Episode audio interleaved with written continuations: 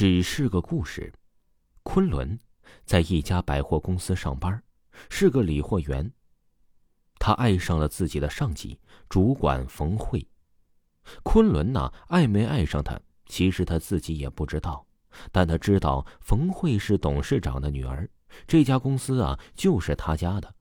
如果能成为董事长的女婿，自己呀还用当什么理货员啊？由于自己的女朋友秦璐总是来单位找他，所以冯慧是知道自己有女朋友的。因此啊，昆仑第一步要做的呀，就是先把秦璐甩了。昆仑是这么做的。当秦璐给他打电话的时候啊，他正好邀几个牌友在打麻将，而且玩的很大。秦璐来的时候啊，就向他借钱。当然，第一次还不会对他们之间的感情产生太大的影响。如果次次都是，那问题就来了。秦璐受不了，他忽然染上赌博的恶习，进而啊债台高筑，提出了分手。他当然不知道，那只是昆仑故意演戏给他看的。没有了绊脚石，按说应该可以放心的追求冯慧了。可是好事多磨，谁知道冯慧竟然就在这几天呢，新交了一个男朋友。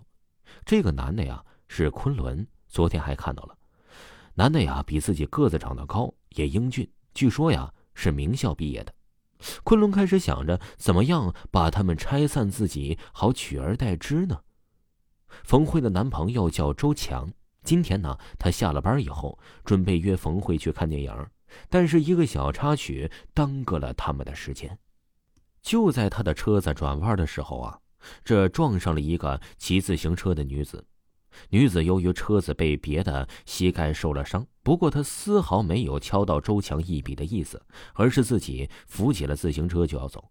周强是个明事理的人，况且啊，遇到这么好的人呢，他更是不能视而不见，一走了之。他慌忙的哎下车问女孩是不是有事女孩笑着说不用担心，只是小伤，自己回家呀贴个胶布就好。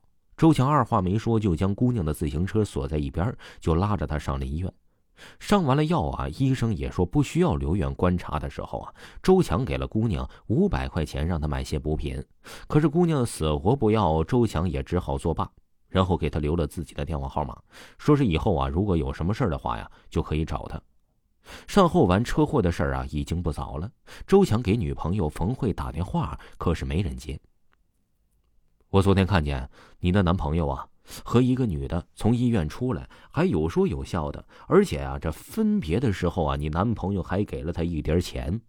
昆仑一边理货一边对冯慧说道：“果然，冯慧拨了周强的电话质问起来。在周强的再三解释下，两个人呢还是重归于好。慧慧真巧，我今天中午啊打人民医院过的时候，又碰到你男朋友了，还是和那个女的。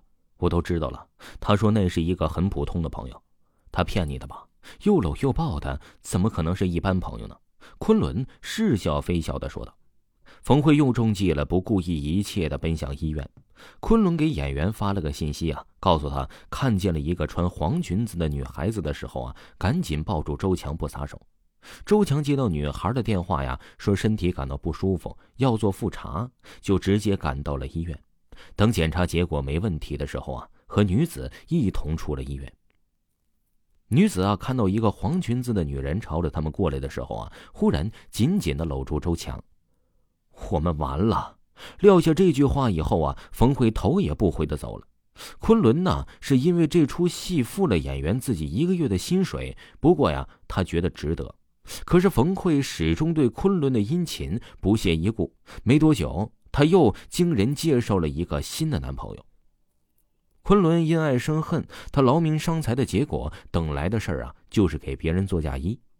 冯慧兴致勃勃的和新结识的男友吃完烧烤，漫步于灯火辉煌的马路上。这时，身后一辆摩托车呀，向他飞快的驶来，将他撞飞出去。躲到一个无人的角落，昆仑摘下头盔，长舒了口气。他虽然害怕，可总算是出了口恶气呀。昆仑第二天正常上班，当看到冯慧的时候，他冷得汗毛都立起来了。虽然这是夏天，冯慧对他异常的热情，还说自己想通了，觉得应该是接受昆仑的感情。昆仑一开始啊觉得害怕，可是看到冯慧的表现，他想一定是自己搞错了，昨晚撞死的一定是另有其人。冯慧约了昆仑吃饭，吃完饭后啊，夜已深了，昆仑和冯慧散步回家。我想结婚了，你要是愿意的话，我可以让我爸给咱们俩呀扎一个大房子，好不好？冯慧问。昆仑听冯慧说扎一个房子很奇怪，但转而一想，可能是口误吧。好啊，昆仑爽快的答应。他盼望这一天可是好久了，就像那个那么大。冯慧指了指路边的一个老太太正要烧房的纸房子，说：“原来呀，今天是农历的鬼节，这么小怎么住呢？”昆仑强作镇定的道：“这样就可以了。”调皮的一笑，冯慧的手上啊出现了一团火，然后他点燃了昆仑的衣服。火苗起初很小，昆仑忙试图把它扑倒，可是越打越旺。救命啊，慧慧！昆仑惊慌的向冯慧求助，冯慧变成了车祸之后的样子，血淋淋的朝着在大火之中挣扎的昆仑狂笑不止。听众朋友，本集播讲完毕，感谢您的收听。